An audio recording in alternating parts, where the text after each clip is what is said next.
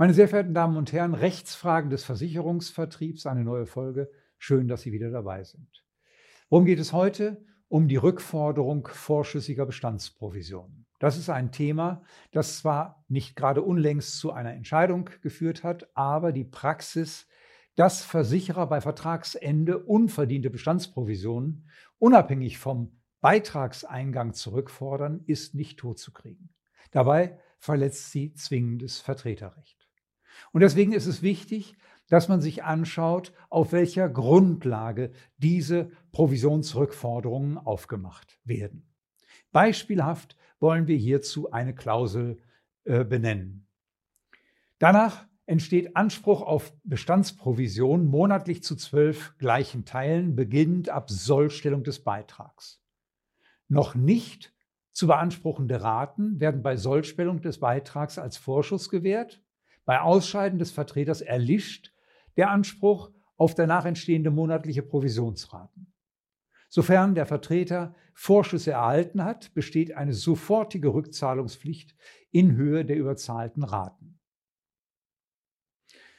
Diese Regelung insgesamt begegnet unter mehreren Gesichtspunkten durchgreifende Bedenken im Hinblick auf ihre Wirksamkeit. Denn dass Bestandsprovisionen monatlich zu zwölf gleichen Teilen entstehen sollen, beginnend mit der Sollstellung des Jahresbeitrags, verletzt schon zwingendes Handelsvertreterrecht. Paragraph 92 Absatz 4 besagt nicht, dass der Anspruch nach Paragraph 87a Absatz 1 Satz 3, wonach die Provision unabhängig von einer Vereinbarung verdient ist, soweit der Kunde das Geschäft ausgeführt hat, nicht gilt. Daraus ist zu folgen, dass auch der Versicherungsvertreter zwingend einen Anspruch auf Provision hat, soweit der Versicherungsnehmer die Prämie gezahlt hat, aus der sich die Provision nach dem Agenturvertrag errechnet. Deshalb verdient der Vertreter die Bestandsprovision für das gesamte Versicherungsjahr endgültig bereits mit der Zahlung der Jahresprämie durch den Versicherungsnehmer. Und genau davon weicht die genannte Klausel zum Nachteil des Vertreters ab. Denn sie besagt ja, dass dem Vertreter die Bestandsprovision nicht zustehen soll, obwohl der Versicherungsnehmer den Beitrag, Jahresbeitrag gezahlt hat. Diese Regelung benachteiligt den Vertreter unangemessen, weil sie nicht berücksichtigt, dass die eingegangenen Inkassobeiträge von der verabredeten Zahlungsweise abhängen. Ist mit dem Kunden Quartals-, Halbjahres- oder Jahresprämie vereinbart, dann wird der Anspruch auf Provision unbedingt für das Quartal, das halbe Jahr oder das gesamte Jahr, je nachdem, welche Prämie der Versicherungsnehmer auf den Vertrag bedient.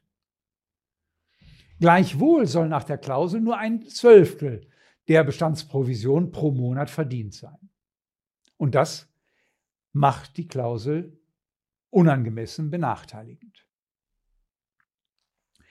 Eine Klausel, nach der der Anspruch auf nach dem Ausscheiden entstehende monatliche Provisionsraten erlöschen soll, enthält zudem einen Provisionsverzicht.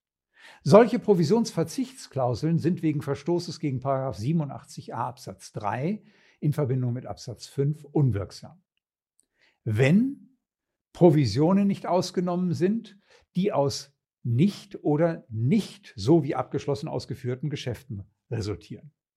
Das heißt also, eine Klausel, die Ansprüche auf Bestandsprovisionen nicht ausnimmt, die dann bestehen, wenn der Beitrag des Kunden wegen Zahlungsverzugs erst nach dem Ausscheiden des Vertreters bei dem Versicherer eingeht, benachteiligen den Versicherungsvertreter unangemessen. Ebenso unangemessen wird der Versicherungsvertreter benachteiligt durch eine Rückzahlungsklausel, die eine sofortige Rückzahlungspflicht überzahlter Provisionsraten bei Vertragsende vorsieht. Warum? Sie begründet die Rückzahlungspflicht auch dann, wenn beispielsweise der Vertreter den Agenturvertrag aus wichtigem Grund gekündigt hat. Nun kann man ja sagen, ja, aber was ist in den Fällen, in denen der Vertreter ordentlich gekündigt hat oder der Versicherer ordentlich gekündigt hat? Das ist Ihr Vorteil als Vertreter, der der Vertragspartner des Verwenders ist. Verwender ist der Versicherer und für diese AGB des Versicherers gilt bei der Inhaltskontrolle, die das Gericht ausübt, dass diese Inhaltskontrolle von den tatsächlichen Verhältnissen des Einzelfalls unabhängig ist. Maßgeblich ist die sogenannte überindividuelle Betrachtung. Das heißt, der Richter hat die Klausel mit dem Kalkül zu prüfen, dass der Vertretervertrag infolge fristloser Kündigung des Vertreters beendet worden ist, unabhängig davon, ob das tatsächlich der Fall ist. Und das Recht zur Kündigung aus wichtigem Grund ist ein zwingendes Recht. Das steht so in 89a HGB. Die Verpflichtung zur Rückzahlung von Vorschüssen schränkt dieses Recht wirtschaftlich ein und das macht die Klausel unwirksam. Im Fazit ist also festzuhalten, werden Sie nach Ihrem Ausscheiden aus der Exklusivorganisation des Versicherers auf Rückzahlung von Bestandsprovisionen in Anspruch genommen, dann prüfen Sie bitte die zugrunde liegende Vertragsbestimmung sorgfältig. Klauseln, die die Bestandsprovision trotz Beitragseingangs rückforderbar stellen, sind schlichtweg unwirksam. Ja? Soweit die Prämie gezahlt ist, steht Ihnen als Vertreter zwingend Provision zu.